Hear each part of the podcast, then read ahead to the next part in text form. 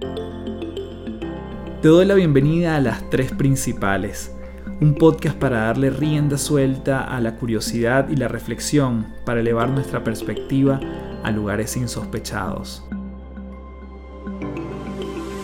Mi nombre es Carlos Fernández y mucha gente me conoce como Café.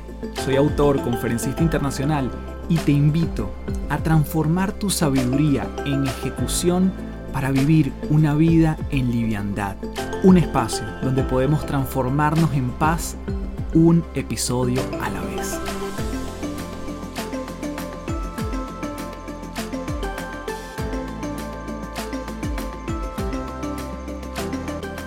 Hello, hello, un gusto saludarte. Mi nombre es Carlos Fernández, arroba Café del Éxito en todas las redes. Gracias, gracias, gracias principaleros por nuevamente ser parte de un episodio de este podcast, Las Tres Principales. En esta oportunidad, bueno, estoy rebosante de felicidad porque tuve una entrevista de esas que te confieso que, mm, que además cuesta muchísimo coordinarla por la agenda de la persona, pero después de varias semanas, yo diría meses, logramos contactar a Marcelo Yaguna, quien tiene una historia de superación espectacular. Marcelo vivió en la más extrema pobreza y hoy en día se dedica a inspirar a millones de personas a través de entrenamientos de alto impacto, trabajar con la programación neurolingüística y literalmente reprogramar a cada uno de los asistentes a sus programas y capacitaciones. En este episodio hablamos de las adicciones, de la resiliencia, de cómo funciona la PNL, exactamente la programación neurolingüística, de su tránsito de la pobreza a facturar millones de dólares y cómo transformar la violencia externa en paz interna. No te pierdas este maravilloso entrevistado y comenzamos desde ya, hoy aquí, con esta persona de lujo en las tres principales. Bien, tenemos aquí en las tres principales a Marcelo Yaguna. Marcelo, qué gran placer tenerte aquí. Un fuerte abrazo. Muchísimas gracias, gracias a ustedes por invitarme. Estoy un poco afónico. Ayer tuvimos un entrenamiento fuertísimo, el Guerrero de Fuego. Hacemos walking y son tres días muy intensos, muy intensos y quedo muy afónico. No, lo entiendo perfectamente y por eso muy agradecido. De hecho, si te parece, vamos a comenzar por allí, porque a mí me parece muy interesante toda esta, esta labor y claramente vamos a ir hacia atrás y hacia adelante en, tu historia, ¿no? Pero esta parte del firewalking, ¿le puedes contar a la gente en qué consiste y qué obtiene la gente de un entrenamiento de esta naturaleza? Yo tuve la oportunidad de hacerlo con, con Anthony Robbins en el 2009, pero quiero entender desde tu perspectiva cómo lo vives y qué obtiene la gente de ese, de ese entrenamiento de tres días en un entrenamiento como este de alto impacto, lo que sucede es lo siguiente, es mucha gente tiene miedo consciente e inconscientemente. O sea, de forma consciente cuando vos ves tres metros de fuego y aparte nosotros le metemos soplete, conscientemente dices no voy a pasar, inconscientemente también. Entonces, cuando tú logras, y yo trabajo mucho sobre los miedos con la gente con programación neurolingüística, me meto mucho al niño interior, mucho tu pasado y empiezo a curar. Sabemos que la programación neurolingüística lo que hace es, puedes curar tu pasado, ¿no? Entonces con la PNL empiezo a curar eso y después cuando hacen algo de alto impacto como pasar por el fuego, que todo el mundo o el 95% de las personas te dicen no voy a poder o no quiero o es algo que lo piensan, sí lo voy a hacer, pero cuando ven realmente el fuego porque hacemos unas, unas super hogueras, la gente dice, no hombre, o sea, y hay 5.000 grados y le pongo la temperatura, 5.000 grados, cuando van a pasar son 1.200 grados, y dice, no, pues se me van a chicharrar los pies, o sea, ¿no? Entonces, y, y cuando la gente supera ese miedo, se da cuenta del poder que realmente tiene, consciente e inconscientemente. Y te das cuenta si yo puedo caminar sobre el fuego, ¿qué no puedo hacer? Si yo puedo doblar una varilla con mi garganta, ¿qué no puedo hacer? Si yo puedo romper una flecha con mi, si yo puedo caminar por el vidrio concentrándome, concentrándome, sin cortarme, porque el vidrio, si lo caminas rápido, te, te vas a cortar todos los pies. Si te concentras y lo haces muy bien, no te vas a cortar. Gracias a Dios, mis entrenamientos nunca, nunca nadie ha salido lastimado, nunca la gente se empodera de una manera que sabemos muy bien que la mente está sobre el físico, ¿no? Entonces eh, empiezan a tener un control mental que después de dos, tres días, tenés que ver, me encanta porque yo al principio de, es muy aburrido mi entrenamiento, las primeras dos horas de entrenamiento, porque yo les pregunto a cada persona por qué estás aquí. Y ahí sale el dolor, ahí sale, ya sabes, nuestras niñez, nuestros abusos, nuestros golpes, nuestras etiquetas, ¿no? Lo que nos decían, era, eres inútil, eras esto, eres lo otro, eres aquello, ¿no? No todo el mundo, pero yo tengo gente muy rica que tiene unas vidas, o sea, nos tocó ayer mucha gente, normalmente tenemos un 50 y 50 y, y hubo gente de, de, mucho dinero y que tienen unos complejos y unos miedos y unos dolores en su corazón terribles. Entonces yo soy muy llorón y creo que Dios salvó mi vida para, para hacer esto, ¿sabes? Cuando la gente se va, cuando vienen, tenés que ver cómo nos tardamos tres horas en por qué estás aquí, porque la gente no para de llorar, está triste, y cuando se va, las caras de cuando se van, eso a mí me impacta. Lo que hace la programación neurolingüística en tres días, eh, una reprogramación poderosa, muy poderosa. Sinceramente, yo me siento muy contento de hacer lo que estoy haciendo se me caen las lágrimas, la verdad, cuando yo termino mis eventos, me siento tan agradecido con Dios, tan agradecido con Dios de, todo lo que ha hecho por mí. Como todos ustedes saben, yo, yo viví en las calles, yo fui drogadicto, yo fui indigente, yo tuve tres ataques de sobredosis, me quisieron matar muchas veces. Ayer me estaba acordando una de las veces que me quisieron matar y tiraron un tiro en mi cara así y se encasquilló la, la pistola y aquí estoy, no quiere decir que no Y de ayer me reía mucho, porque me dio mucho miedo eso y muchas cosas que han sucedido en mi vida. Y hoy llegar acá y muchas veces le pregunté a Dios por qué al peor de tus hijos, ¿no? Porque sinceramente yo fui el peor papá, el peor hijo, el peor esposo, el peor hermano, todo, todo lo, lo peor que había en un ser humano, todo lo lastimoso de un ser humano era yo, ¿no? Con mis creencias limitantes, ¿no? Realmente no lo hacía con maldad. Hoy, hoy que me dedico a entrenar a las personas, las creencias no son porque lo haces con maldad, lo haces porque eran las herramientas que tenía y los recursos que tenía en ese momento, ¿no? Y yo, yo siempre hoy, todo el mundo sabe cuánto amo a mi madre, todo el mundo sabe que cuido de mi madre, que cuidé de mi padre hasta el último momento y murió en mis brazos. Después de él haber sido tan golpeador, casi me mataba a golpes, y siempre hablo que el perdón no fue para él, sino fue para mí, ¿no? O sea, y, y estar el día de hoy acá, te juro, hoy, hoy me siento, hoy creo que fue el mejor día para tomar, para hacer la, me siento muy espiritual, muy feliz, eh, pero feliz realmente de lágrimas, de rebosante, ¿sabes? Rebosante mi corazón de lo que yo, lo que yo vi el día de ayer, la gente irse a abrazarte, decirte gracias. Yo termino siempre mis eventos con una oración y con un gracias a Dios y con unas canciones, ¿qué sería de mí, no? Si, si no me hubieras alcanzado. Y, sí, ahí sí, ahí sí me quiebro muy cañón, me quiebro muy cañón porque tenés que ver, tendrías que vivirlo, ¿sabes? Tendrías que vivirlo. Es algo que, no puedes creer la transformación en dos días, dice, no, no, no puede pasar esto, la gente quebrada, quebrada, quebrada, y salir con un poder interno, con un poder de darse cuenta que es lo que hizo Tony conmigo, ¿no? Yo también, yo tengo todos los entrenamientos de Tony Robbins, por eso empecé a estudiar programación neurolingüística. Yo dije, bueno, ¿qué hizo este tipo en mi cabeza? ¿No? ¿Qué hizo este tipo en mi cabeza? O sea, es maravilloso Tony, ¿no? Bueno, fui y empecé a tomar entrenamientos de programación neurolingüística, después me certifiqué donde se certificó Tony Robbins, donde se certificó Becker, ¿no? Con Tony Burkhardt. Y bueno, y empecé a buscar las mejores certificaciones. Hoy, hoy soy train trainer de programación neurolingüística, pero nunca lo empecé como un negocio, ¿sabes? Yo nunca lo hice como un negocio, yo, yo lo hice por mí, porque yo, yo empecé, yo quise hacer dinero para sacar de la pobreza a mi madre. Ese era mi propósito no había otro propósito. Yo no sabía que tenías que ser bueno, que tenías que ser espiritual. Que Yo fui ratero, yo vendí drogas, yo estuve preso un sinnúmero de veces, yo fui de la hinchada de boca.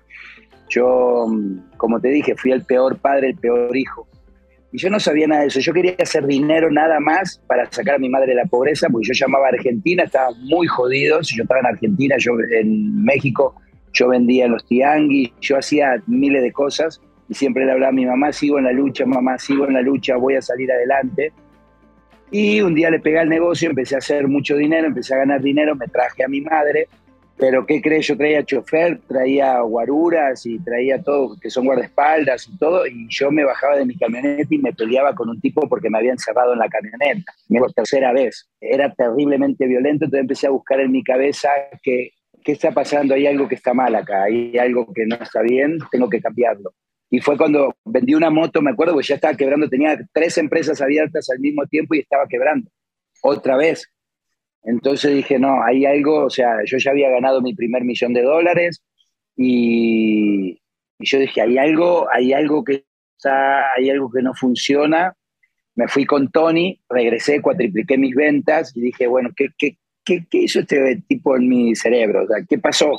Y empecé a dar conferencias por un empleado mío que me dijo, Marcelo, tienes que contar la historia de que eras indigente y que hoy, güey, facturas millones que tienes tantos empleados, que tienes tantas empresas, que haces esto, que haces lo otro. Y yo le decía, ¿quién carajo va a querer escucharme?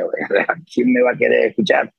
Y hoy muevo miles y miles de personas y, sabes que me da mucho gusto, ¿no? Me da, me da mucho gusto porque cada vez son más, cada vez son más las personas que me hablan. Me dice, Marcelo, estaba en depresión y escuché tu, tu video y, cambiaste mi vida. Salí a trabajar, me estoy convirtiendo en el león que siempre hablas y soy un agradecido de Dios. Creo que hoy, hoy entiendo más que nunca que, sin ego, eh, sin, sin ego, sinceramente con toda la humildad de mi corazón, que creo que Dios tenía un, algo para mí de, olvídate del dinero, olvídate de todo, ¿no? Creo que lo que hice ayer, ¿no? Ver esos corazones, güey. O sea, ayer estuvo conmigo, me habló por teléfono una invidente para si yo le permitía estar en el entrenamiento. Y le dije, para mí sería un honor y darme cuenta que los que estamos ciegos somos nosotros, ¿no? Y cuando mi hijo me escuchó, mi hijo de 11 años, que iba a venir una señora invidente, le digo, bueno, ¿cómo le vamos a hacer? Vamos a tener que contratar un staff aparte para que la cuide, para que la lleve, para que... Primero que era súper autosuficiente y ver la bondad del corazón de mi hijo de 11 años que me dijo, papá, yo la voy a llevar, yo la voy a traer, yo voy a hacer los ejercicios con ella. La señora ayer se despidió llorando. Primero no sabe lo que ella, hizo en mi corazón, ni lo que ella se, fue, se despidió llorando abrazada de mi hijo y el agradecimiento de darse cuenta y de ir a hacerla de apego a su casa para decirle que ya nunca más eh, le digan que, que tiene una, una, discapacidad, ¿no? Entonces, una mujer tan poderosa. Entonces, hoy cuando yo me diga, no tengo ganas de hacer esto, puta, me voy a acordar de mi Mari y, voy a decir, no mames, o sea, no friegue, no, o sea, imposible. Caminó por el, caminó por el fuego dos veces. Wow. Dos veces caminó por el fuego la señora. Entonces, no hay nada que no se pueda hacer. Marcelo, quiero preguntarte justamente por ese, ese, ese momento, porque entiendo además, te he escuchado que hubo un libro que, que cambió tu vida, pero quiero que me cuentes el contexto en el que llega y por qué fue un antes y un después. Creo que era mi primer millón, se llamaba el libro. ¿Por qué fue tan relevante y en qué contexto te lo encontraste? Fíjate que, qué bueno, que nunca me habían hecho esa pregunta. Usted me pregunta, ¿cuál fue tu primer libro? ¿Y cuál es el contexto? A mí me habían deportado. Yo estaba luchando, yo había dejado las drogas y el alcohol, ya tenía, había estado un año, más de un año en el, eh, había estado un año en el anexo, o sea, quiere decir internado. Yo tengo 30 años sin alcohol y sin drogas, cumplí el primero de septiembre y fíjate que empiezo a trabajar en una discoteca en México y le pongo luces, le pongo sonido, pongo muchas cosas y el tipo me paga con un coche. Y me paga con un coche que era robado, pero yo no sabía. Entonces me paga con el coche, me, detienen y le digo, hombre, me lo vendió el señor. Entonces, bueno, fueron, vieron que yo justo había facturado y, y vieron que estaban los proyectores, el sonido, todo lo que yo había dicho ahí estaba y que estaban las facturas y que no había ningún depósito, entonces salí libre eh, por comprador de buena fe. Pero, pero me pidieron mis papeles migratorios y yo estaba ilegal en México.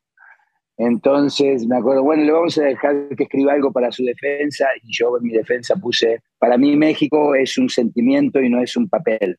Me dieron una patada en las nalgas y fui a parar a Uruguay. Entonces me deportaron. De Uruguay junté dinero, me pasé a Argentina porque mi madre vivía en Argentina. Como siempre, esa mujer maravillosa me reunió en su casa otra vez. Eh, ella me dio mis primeros 100 dólares para que yo volviera a empezar a vender latas de Coca-Cola en una esquina. Y, yo fui a, como ya tenía, yo creo que ya dos años, tres años sin alcohol y sin drogas, me invitaron a dar una plática para jóvenes a una cuadra del obelisco. Es en la, en la avenida Corrientes y 9 de julio. Y en la avenida Corrientes hay muchas, fíjate que había, hay muchas em, librerías de libros usados. Tenemos muchos libros usados en, en Argentina, gracias a Dios, gracias a Dios. Porque yo traía cinco pesos, ¿sabes?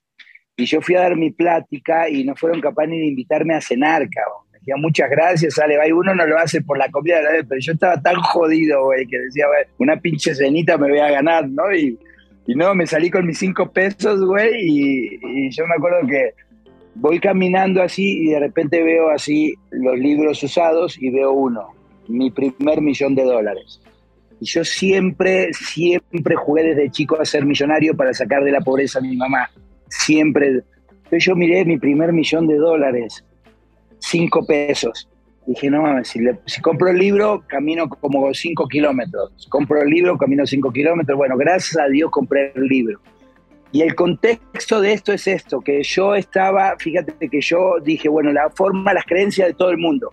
Voy a tener que estudiar la secundaria, voy a tener que hacer, pues yo tengo primaria nada más, tengo que estudiar, voy a tener que estudiar la secundaria, la preparatoria y la universidad para hacerme rico lo voy a tratar de hacer lo más rápido posible, voy a empezar a estudiar. Yo, yo me iba a anotar en esos días, ya estaba buscando para anotarme para estudiar. Compro el libro, me siento en el obelisco que estaba, yo me acuerdo muy bien, en la 9 de julio y, a una cuadra del obelisco y me fui, me senté en el obelisco y yo casi me leí todo el libro, cabrón. Entonces lo leí que Honda, que todos los hombres más ricos del mundo no habían terminado la universidad y que no habían, ¿cómo se llama? Y, vi que, que, Honda nada más iba a estudiar lo que él necesitaba, que él iba por ingeniería y que lo corrieron de la universidad porque él solamente quería aprender a hacer las cosas de los motores. Y Steve Jobs y este y el otro, dije, no mames, o sea, si estos cabrones no terminaron la universidad, puede ser millonario. Yo salí millonario del obelisco. Yo salí millonario del obelisco. Yo, yo en el momento salí millonario. Yo en el momento se cayó una creencia en mí que le doy tanta gracia. ¿Viste esos mensajes que Dios dice? A ver, güey, a ver, güey, no, no necesitas tardar tanto, pum, y me, y me dio el libro. Y yo no me fui caminando a mi casa, me fui corriendo a mi casa. No podía dormir porque yo ya, yo, yo me fui con una creencia tan poderosa. La gente no sabe la emoción con la que yo me fui a mi casa. Yo me fui corriendo a mi casa. Yo me fui esas 50 cuadras diciendo, no mames, voy a ser millonario. Fíjate, no tenía negocio, no tenía estudio, no tenía dinero. Eh, vendía latas de Coca-Cola en la esquina y yo me fui a mi casa millonario. Yo ese día cambió mi mente y mi corazón. O sea, dije, ah, güey, yo también puedo ser millonario. No necesito tener universidad. Cuando mi creencia cinco minutos antes o una hora antes era, puta, voy a tener que estudiar. Y justo a donde había ido a dar la plática, casi todos tenían estudio porque era un, lugar metodista, no sé qué, y todos tenían universidad y todos tenían así. Entonces yo los veía todos bien vestidos, así, dije, bueno, pero eran todos alcohólicos. y yo pasé mi mensaje de cómo a pesar de la pobreza pude salir y del alcohol y de las drogas, porque yo seguía siendo pobre. Entonces, ese día, ese día cambió mi vida, ¿sabes? Ese día fue un cambio que yo empecé a hacer negocios, empecé a vender la, a vender de Coca-Cola, proyectando en poner una verdulería. Después de la verdulería iba a poner un supermercadito y después del supermercadito y ahí iba. Mi, negocio no era hacer grandes eh, páginas de internet o cosas gigantes porque no me daba no me daba. Cuando la gente me dice, bueno, porque hoy tú, tú manejas camionetas caras porque tú vives en un lugar privilegiado. No, güey, o sea, yo vivía en un cuarto lleno de humedad, chiquito, que, no, que tenía la mitad de techo, me tenía que meter, que me daba mi pobre madre, que me daba un lugar para dormir. Eh, y, y, ahí empecé, o sea, todo empezó en mi mente. Hoy, hoy, hoy estoy haciendo la franquicia de Fasket Green y me río mucho con mi esposa porque todo empezó en querer ayudar a mi padre y a lo que hago, todo, todo empezó en la nada. Yo, yo era sonidero, hacía las cosas del sonido, ponía proyecciones, ponía proyectores, pero yo tengo un compadre que eh, ojalá que algún día me, me, regale un testimonio donde yo le decía a él en los coffee break, yo le decía a mi papá, eh, yo le decía a mi compadre, le decía, compadre, tráeme un cafecito y tráeme unos pancitos, por favor, porque me decía, vente con nosotros, pero a mí me daba vergüenza. Mis creencias, yo no, yo me, como la gente estaba tomando cursos de superación y cursos así, yo me sentía menos que nada. Yo tenía mis dientes todos picados, yo tenía, ¿cómo se llama? Eh, tenía una panzota, no sabía de salud, no sabía de, negocios, no, sabía de absolutamente nada de la vida. Yo era de las personas que estaba pasando por la vida, ¿sabes? un desperté, un día me desperté y, creo que tanto sufrimiento, Dios, Dios tenía un plan, ¿sabes? Y después que yo leí ese libro ya me hice adicto. Dejé las drogas por los libros, dejé las drogas y el alcohol por los cursos. Hoy, hoy no hay un día que yo no escuche un discurso motivacional de, mis coaches, eh, audiolibros, no hay un solo día, te lo prometo, que yo no escucho algo positivo, ¿no? ¿Cuáles nos recomiendas uno que hayas recientemente escuchado que te haya hecho mucho clic, Marcelo? Un libro que me haya hecho mucho... ¿Sabes qué? Mi libro, amo mi libro del, del infierno al cielo, te digo una cosa, porque la gente siempre busca... La tapa es muy, muy mamona, o sea, un tipo con Rolex y voy así, pero mi libro habla de todos los pinches fracasos y cómo no me di de vencido, como hice el monedero, el rebobinador manual para casé, cómo me corrieron del trabajo, cómo me hacían de eso, cómo fui el mejor trabajador de una empresa y me dieron una patada en las nalgas, o sea, todo, todo eso. Pero después un libro, un libro que, fíjate que hay uno de Toll, de Toll, que es el del tiempo de... Y un libro que me impacta mucho, que la gente tiene que leer de una escritora... Eh, ay, no me acuerdo de la escritora, pero habla del poder mágico de la palabra. El poder mágico de la palabra. El otro libro que leí otra vez recientemente fue el de Tony Robbins. Volví a leer El gigante interior. no lo leí, lo escuché en audiolibro otra vez. Siempre me, me impresiona de Tony. Usa mucha programación neurolingüística, Tony. Y me gusta mucho. Otro libro que, leí también es de príncipes, de sapos a príncipes. Ese lo tienen que leer, es de programación neurolingüística, es medio aburrido, pero tiene algunas técnicas muy buenas para hacer cambios, que es de Richard Bandler. Y después todos los videos, o sea, en el internet hoy encontrar la mejor pornografía del mundo gratis y encontrar los mejores cursos motivacionales y los mejores videos motivacionales del mundo. Tú eliges. Y yo elijo todos los días escuchar algo poderoso. Hoy con mi mujer nos abrazábamos y, le damos gracias a Dios por el hijo que tengo de 11 años. Todo el mundo abrazó a mi hijo. Le dije, ya, ya compadre, me está sacando, me está sacando liderazgo y me está sacando mi, mi, parte de ego, compadre, porque todo el mundo lo amó. El tipo de Fari Walking de los 5 años el tipo rompe flechas, dobla, camina por el vidrio y es amable, ¿sabes? Es amable, o sea, pero amable de que es amable que se da y amable que la gente lo ama porque el tipo es entregado. Ver, ver que tus hijos hacen lo que tú haces. No, y ayer estaba hablando con unos coaches que se quedaron y me dice, tu hijo es, tu hijo es adorable y bondadoso por ti, cabrón. Y sí, la verdad que yo soy un tipo que me he vuelto de haber sido Satanás, de hoy soy un tipo bondadoso y trato de ayudar siempre a la gente, de ayudar a la gente que menos tiene.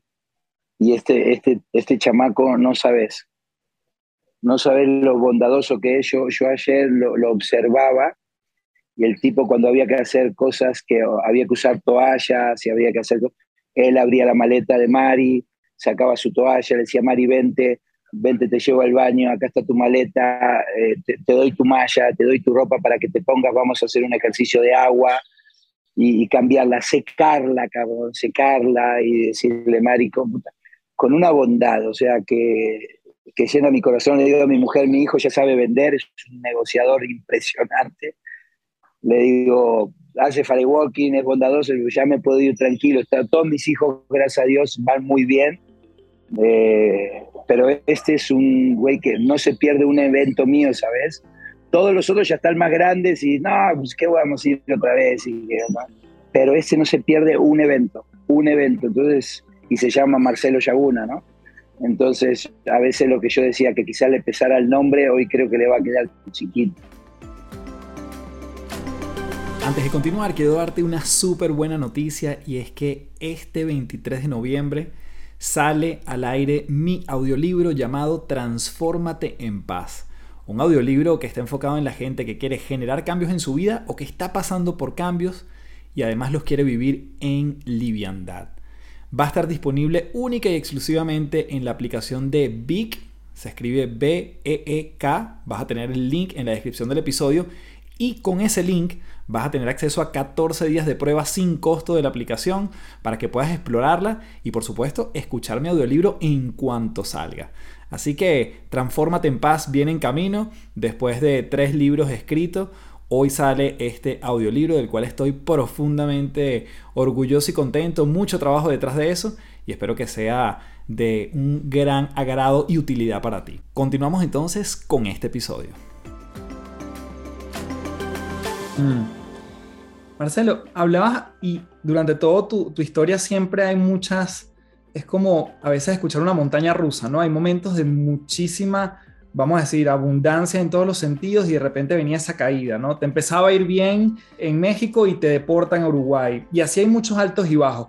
Tú has ido como descifrando para que más bien la tendencia siempre sea creciendo y no que hayan tantas caídas tan abruptas ¿Reconociste algo en ti o en algo? Claro, mis creencias limitantes sobre el dinero, mi termostato del dinero, llegabas a cierto termostato y hay veces que yo mismo me forjaba mi, pérdida, yo mismo forjaba mi, mi, caída porque la montaña rusa existe porque tú lo haces, no, no existe la montaña rusa. Por supuesto que en la pandemia yo no tenía calculado, yo me, me estaba super, yendo súper bien, eh, tenía 40 empleados, o sea, estaba creando, haciendo, era, yo estaba dando conferencias no sé cuántas por día, eh, llegué a dar 180 conferencias en un año, y entonces yo ya era Juan Camané y de repente llegó esto y tuve que mantener a mis empleados, yo seguí pagando quincenas durante mucho tiempo, después bajé a la mitad de la quincena y después quebré otra vez. Eso fue algo que no estaba calculado y ahí, como se llama, sinceramente, sí, sí yo traté de no abandonar a mis empleados pensando como todos que esto iba a durar tres meses. No hay pedo, tengo para aguantar y hay Dios y la abundancia. Pero después terminé vendiendo pruebas de COVID, cabrón. O sea, ¿no? Entonces, y, y, todos mis productos, gracias a Dios, yo tenía mucho stock del producto de Fast Keto Green y pues ahí vi una oportunidad porque mucha gente estaba muriendo por sobrepeso y entonces empecé a ayudar a la gente con sobrepeso y le llevaba mi sistema y le decía, mira, vas a entrar en keto, el azúcar te va a enfermar más que, que esto. Y bueno, gracias a Dios empecé a ir bien. De repente, cuando está terminando la pandemia, yo soy un, yo, yo creo que soy el mejor broker de México en la parte financiera. Soy un broker financiero muy rudo y me buscó una empresa, cabrón, gracias a Dios fui el primer broker de esa empresa y me dije, hoy tenemos tantos millones para colocar y queremos saber si, si tú puedes ayudarnos y puta, otra vez Dios, ¿no? Otra vez Dios, eh, acá tengo el mejor con el mejor y crecí eh, en un año pues, diez veces más de lo que había crecido, cabrón. Dios es bueno siempre. Y, y hasta yo me sorprendí ese ejemplo que mencionas, el, concepto de termostato financiero, ¿cómo funciona, Marcelo? ¿Cómo podemos identificarlo en nosotros y, saber cuándo estamos aplicándolo de una forma correcta? Es que tenemos un termostato financiero, los que son empleados normalmente siempre ganan hasta cierta cantidad de dinero y los que somos emprendedores ganamos también hasta cierta cantidad de dinero. Y pensar en el más grande ya te hace ruido. Decir, yo puedo ser millonario y, si tú no lo puedes decir, por ejemplo, yo ahora hablo, soy millonario. ¿No? Soy millonario, vivo en una mansión, tengo buenos carros, facturo millones, eh, soy millonario. Ya no me cuesta.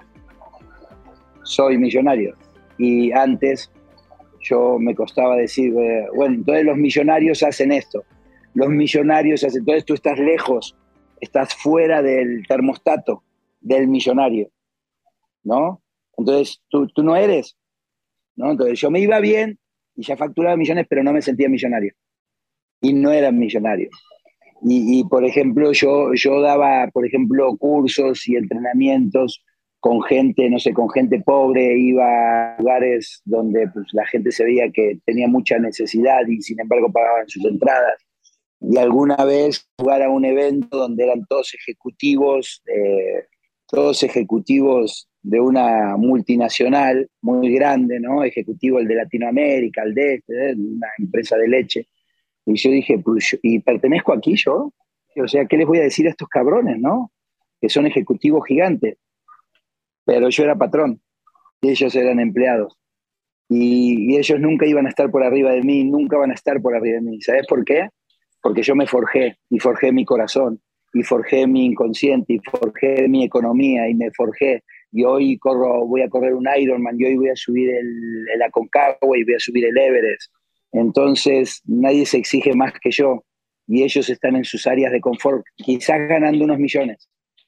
Pero el día que le dicen, hey, gracias, sale bye, ¿no? Y así le pasó a un, me acuerdo que yo tenía un empleado que admiraba a, admiraba, escucha lo que te decía, al ex esposo, al, al ex esposo de su mujer porque el ex esposo de su mujer trabajaba en un banco en Banamex y era el jurídico gigante. Y yo le decía, mi hijo, pero tú estás trabajando conmigo por comisiones y ganas muchísimo dinero, porque en esa época él ganaba, no sé, creo que 20 mil dólares al mes. Y le digo, ¿un ejecutivo no lo gana?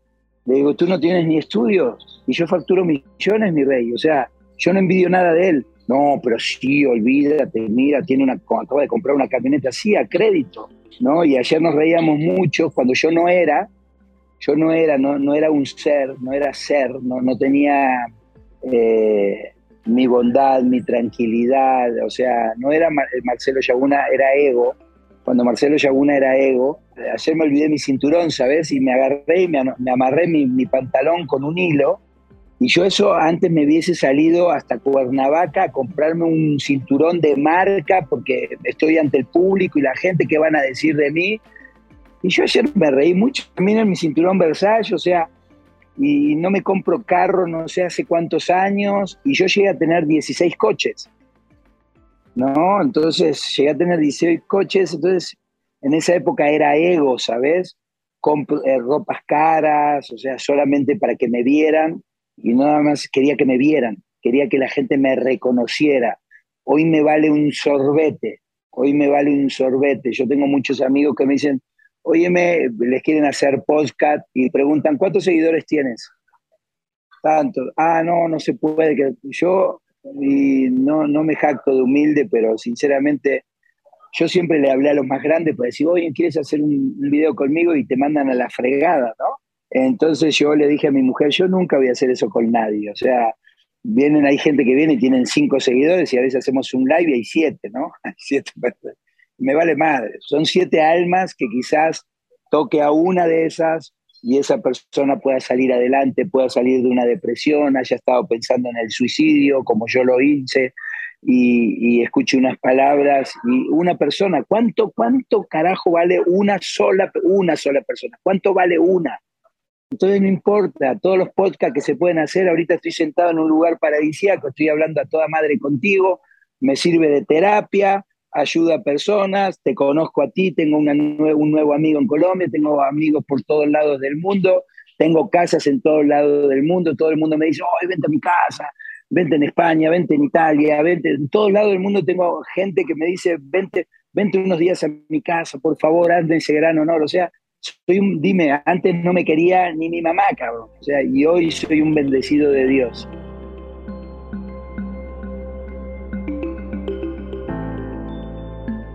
Marcelo, ¿y cómo no quedarte atrapado? Vamos a pensar en esa década, quizás de tus 20 a tus 30, que seguramente igual eran muy convulsionadas, y lo que había de historia, lo que estaba en tu mente, no era necesariamente abundancia en todos los sentidos. ¿Cómo te proyectas tú hacia adelante sin quedarte atado en lo conocido?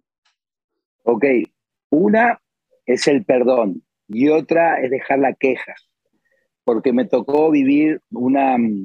La gente todavía sigue viniendo y sigue, yo fui abusado de chiquito, me golpearon, mi madre me abandonó. Mi madre no me abandonó, mi madre se fue a trabajar, tenía que trabajar, se iba a las 4 de la mañana la pobre mujer a trabajar, la odié, Eh, mi padre sí andaba de ojéis por todos lados, o sea, se iba a chupar, él traía un carro del año, ¿sabes? Él sí traía un carro del año, él tenía otra familia, él se fue con un día, se apareció una señora en mi casa y le dijo a mi mamá, hoy ya deja en paz a mi marido con un bebé en brazos, ¿no? A mi marido, él se había ido a casar a Paraguay, mi papá, con esta señora, y, y le dice, ¿cómo con tu marido si este niño que está acá que tiene 12 años y esta niña que tiene 6 años son sus hijos? Es mi marido y tú te lo llevaste, mi reina, ¿no? Entonces, eh, mi mamá siempre muy tranquila, una mujer bondadosa y, codependiente, estúpida, porque tenía que haberle dado una patada en las nalgas a mi papá. Pero mm, el tipo venía cuando quería, hacía lo que quería, él vivía en un departamento con esta familia, y nosotros vivíamos en un conventillo de madera y de entonces si yo me hubiese quedado en el pasado, si yo me hubiese quedado en el pasado, en el resentimiento, en el resentimiento, uno estaría donde estoy. Yo borrón y cuenta nueva todos los días, todos los días, todos los días. Yo, todos me preguntan, bueno, pero tu papá eh, me, me, golpeaba, en serio, me sacaba en el invierno y me dejaba afuera en el patio desnudo, ¿no? Y un vecino me rescataba, me sacaba por una ventana, se, asomaba por la ventana, me subía a su, a su casa me daba ropa y me, con la ropa de sus hijos y ahí me cubría, pero si no, si fuera por mi papá me dejaba que me congelara ahí de frío. Mi mamá no me podía defender porque le ponía unas madrizas eh, y las veces que me defendió le puso unas madrizas. Entonces, cuando la gente viene y dice, pues el, perdón, todos me dicen, ¿por qué perdonaste a tu papá? Yo no perdoné a mi papá, la verdad que sí lo perdoné, pero no fue para él. El perdón no fue para él, fue para mi, para mi tranquilidad, fue para mí. Mi papá se murió siendo un ojete mi papá murió en mis brazos, entonces yo le puse con todo mi amor, porque el amor viene de mí para él, de mí para él, o sea, la bondad viene de mí para él. O sea, yo lo operé, se le rompió la cadera, se le rompió el fémur, le, le, compré todo de titanio, ¿no? Que salía una fortuna, ningún seguro me lo, me lo quería atender, todo fue privado, mucho dinero gastamos, gastamos, digo, porque es parte del dinero de mi esposa, de mi familia, lo cuidamos, lo llevamos, eh, y bueno, al final a cabo ni, no aguantó la operación, terminó muriendo.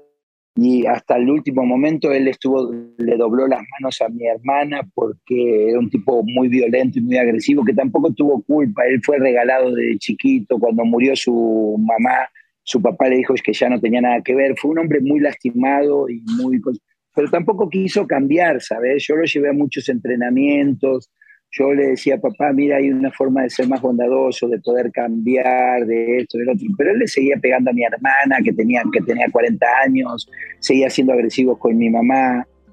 Eh, conmigo también, pero yo lo paraba, yo lo, sí lo ponía en su lugar, pero yo ya había tomado el liderazgo, entonces eso también le dio Parkinson por esa situación, porque él perdido el liderazgo y yo no le hacía caso, entonces se volvió loco y muchas veces sentí que me odiaba, pero como te digo, el perdón fue para él, el perdón para mis abusadores. Yo, yo de grande un poco, cuando yo tenía 18, yo ya era un delincuente hecho y derecho, yo iba a matar a uno de mis abusadores, que era un vecino nuestro, y yo con mis amigos le confesé a, uno, a dos de mis amigos que éramos mafiosos, la verdad éramos chiquitos como las películas que tú ves, andábamos empistolados, y nosotros ya habíamos hecho un cálculo para matar a este cabrón y tirarlo al río y todo. Y Dios es bueno, ¿sabes? Dios, Dios es bueno. Se mudó.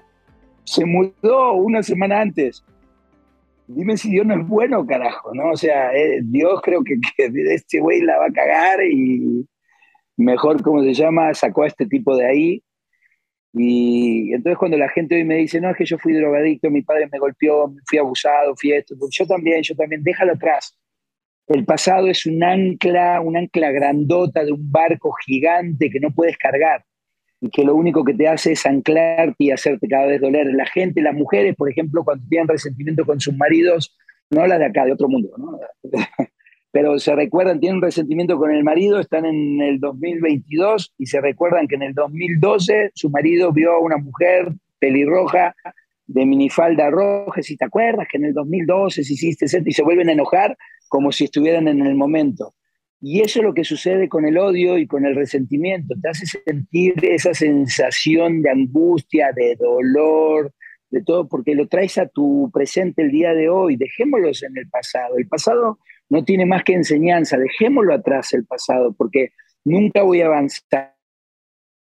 Sigo con odio, sigo con resentimiento, Eh, una vez me metieron en la cárcel muy injustamente si yo, si yo vivo con ese... Y, yo estudio de, los mejores. Y por ejemplo, cuando yo estudié un Mandela y leo un libro de Mandela y veo la historia de Mandela, 30 años encarcelado, golpeado, vejado, maltratado, y saliendo dice, ama a tu enemigo, como Jesús y se acabó eh, la y, no va a haber venganza. ¿no? Tú dices, yo soy un estúpido. Cuando una Madre Teresa de Calcuta se sale de lo mejor de un templo y, se dedica a ayudar a los leprosos, ¿quién soy yo para tener resentimiento para con mi padre? ¿Quién soy yo para tener resentimientos con, con la gente del pasado? Mi vida hoy es fantástica, así como está. ¿no? Entonces, quiero más quiero más. Y, la única forma, la única forma de crecer es en amor. No hay, no conozco a nadie, no conozco a nadie que haya crecido en resentimiento, con odio, con así, con, con, un odio en el corazón, ¿no? Con un corazón negro, que no es culpa de ellos. Hay veces que no lo pueden sacar, ¿no? No es culpa de ellos. las creencias no son culpa de nadie, son creencias. Entonces, eh, yo lo que le enseño a la gente que el amor, yo no soy un santo, soy bien neuras, soy neurótico, soy muy trabajador, soy muy loco, pero trato de hacer lo mejor posible, ¿sabes? Todos los días. Marcelo, ya para entrar en la recta final de la, conversación, cosa que te agradezco tanto porque yo me he llevado ya mucho, muchos principios importantísimos de esta, conversa, compártenos algunas técnicas de PNL que nosotros pudiésemos aplicar, algo como que, que tú sientes que pueda ser muy útil y práctico. Te voy a aplicar, la, la, más fácil de todas es una, es una que le decimos flash o le decimos switch, es muy fácil. Cuando tú tienes una obsesión por algo, tienes un miedo, tienes así algo que es muy, que te inquieta demasiado, ¿no? Tipo fobia, tú tienes que hacer una imagen de eso, tienes que hacer una imagen en un cine, una pantalla de cine, ¿no? Y la pones a color y la observas. Te observas, por ejemplo, tú en un momento de miedo, ¿no? Antes de hacer un negocio, en un momento de fobia pones la pantalla, de repente la pantalla la empiezas a observar y se empieza a volver color sepia, ¿no? Es el color sepia es el color ese que es como amarillento, ¿no? Viejo. Y de repente se empieza a poner en color blanco y negro. Y de repente se empieza a achicar, a achicar, a achicar y se va para tu lado derecho, para tu lado derecho así. Y, y va a desaparecer. Entonces empiezas a achicar, a achicar como un televisor, como un, como un iPhone, como más chiquito, más chiquito, más chiquito, como una moneda, empieza a dar vuelta y desaparece del lado derecho. Pero en el momento que desaparece y se, y se quema, por ejemplo, en el sol, lo quemas, cuando aparece el humo, aparece la imagen poderosa, a color, tuya, haciendo la acción que tú quieres hacer. Por ejemplo, no me quiero tirar al agua, ¿no? No me quiero tirar agua, por ejemplo, la gente que salta acá, tú lo estás viendo, lo, lo achica, lo achica, lo achica, lo pones en blanco y negro, y cuando aparece la imagen grande, cuando aparece a color, pero con olores, si tú quieres, si, si, si hay el olor a fresa, por ejemplo, a ti te empodera, si hay un olor que a ti te empodera, le pones olor. Si le pones, si tú ves la pantalla ahí saltando tú con tu cara de, de valiente, que la chingada, y le pones muchos colores, y le pones más brillos y más colores, y truenas tus dedos, y le pones 10 veces más, ¿ok? Y eso, y cierra tus ojos de nuevo, abres tus ojos, eso lo haces con los ojos cerrados, siempre, ¿no? Con los ojos cerrados. Y vuelves a hacer esa, y lo haces unas 4 o 5 veces, el miedo va a desaparecer. Ahora pregúntame cómo funciona, nadie sabe cómo carajo lo hizo Bandler, nadie sabe cómo lo hizo Grinder, pero sí funciona, te lo prometo, yo curo fobias. Y esta es una de las cosas que tú puedes sacar una obsesión de tu vida muy rápido y si lo haces todos los días, o sea, es una tontería, una pantalla a color, con tu miedo, al momento antes de hacerlo, lo achicas, lo pones blanco y negro, lo pones color sepia, blanco y negro, lo achicas, lo achicas, lo achicas, lo achicas, que desaparece y aparece una pantalla. Y respiras profundo y entras en, ese, en el estado que tú quieras. Vete poderoso, créete increíble, observa, ve, siente y escucha. ¿Ok? Ve, siente y escucha. Entonces, tenemos los tres canales eh, de percepción, entonces cuando tú haces eso, en tu inconsciente entra esa parte poderosa, ¿no? Entonces, es una técnica de programación muy buena que yo la uso mucho con mi gente. Eh, la gente no sabe qué hago, ¿no? Pero lo, hago, ¿no? Y el cambio, por ejemplo, tienes miedo de pasar por el fuego y del otro lado te hago observar que están tus metas. ¿Qué pasaría si yo te digo que hay en un edificio de 100 pisos, dos edificios de 100 pisos, dos edificios de 100 pisos, y arriba hay una barra que de 20 centímetros, de 10 centímetros apenas entra tu pie y te digo que por, del otro lado hay un millón de dólares, estamos a 50 metros y le digo, ve caminando por el otro día por un millón de dólares y dice, no, pues no iría. ¿Cómo crees que voy a ir por dinero? Me voy a caer y me voy a morir. Y le digo, le digo, perfecto, pero si del otro lado el edificio se está prendiendo fuego y están tus hijos en el edificio, ¿pasarías? Corriendo. El propósito es diferente. A veces el dinero no lo es todo. Marcelo, ya para cerrar entonces, como este podcast se llama Las Tres Principales, me encantaría que nos dejaras tres recursos o tips, consejos para seguir avanzando en, esta, en este maravilloso camino del desarrollo personal y del, crecimiento como tú tanto lo promueves. Ok.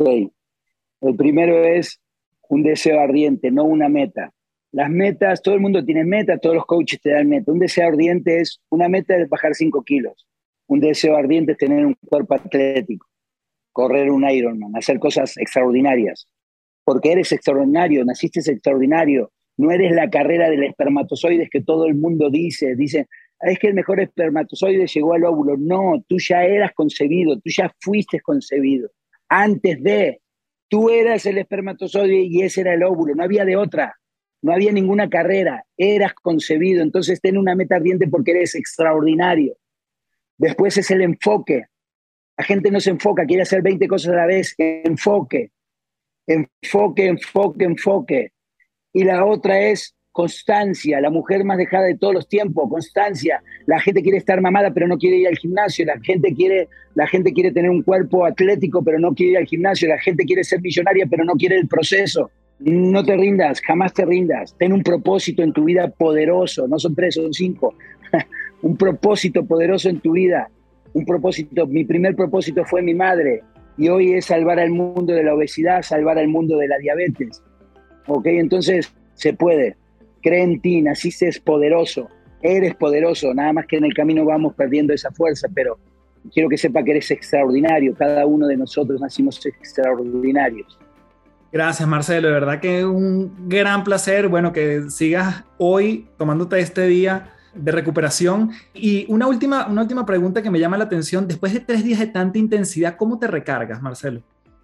Con mi familia, con mi staff, ahí están del otro lado, estamos en un restaurante, un lugar paradisíaco, están mis hijos, eh, mi esposa, pues ahorita mi hijo me dijo, papá, vamos a nadar en el río, entonces mi mujer me dijo, bueno, con el staff, vamos a levantar todo el equipo, viene la gente con las camionetas, se llevan todo el equipo, y yo voy a nadar con mi hijo, vamos, hacemos apnea ahorita, una locura nueva, el otro día bajé 20 metros y él bajó 12. Y entonces ahorita vamos a entrenar apnea, estoy entrenando para el Ironman, entonces tengo que nadar en el río en contraflujo del río. Y bueno, cosas divertidas que sean para mi hijo y pasar con mi familia, ¿no? O sea, relajarme. Hoy, hoy casi no agarro los teléfonos.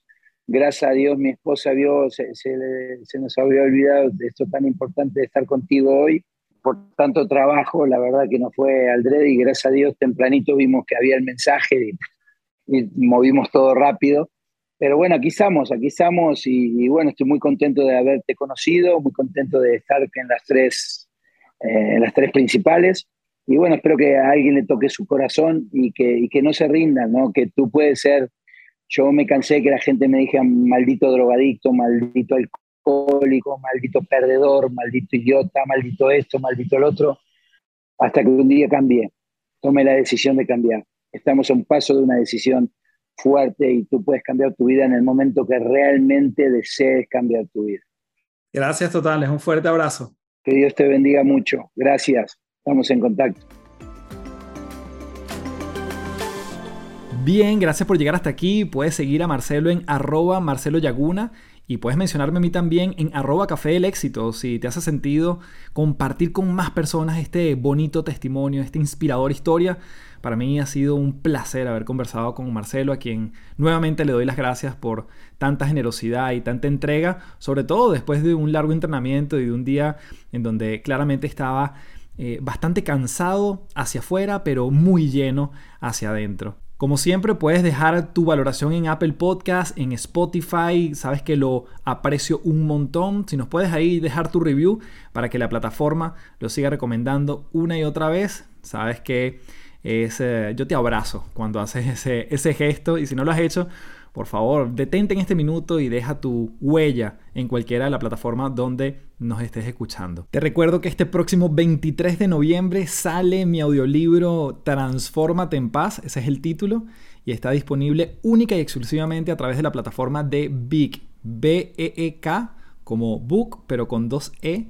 Y allí puedes descargarte la aplicación en el link que está en la descripción del episodio inmediatamente ya estás dispuesto. Puedes explorar la aplicación, tienes 14 días de prueba sin costo alguno y vas a poder disfrutar de un contenido fenomenal porque esa es la aplicación que yo utilizo para consumir libros de manera mucho más rápida y adaptado a las necesidades y a los espacios de tiempo que tengo.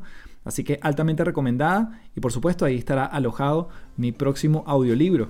Como siempre me despido diciéndote, transfórmate en paz. Nos vemos próximamente en un nuevo episodio de las tres principales. Chao, chao.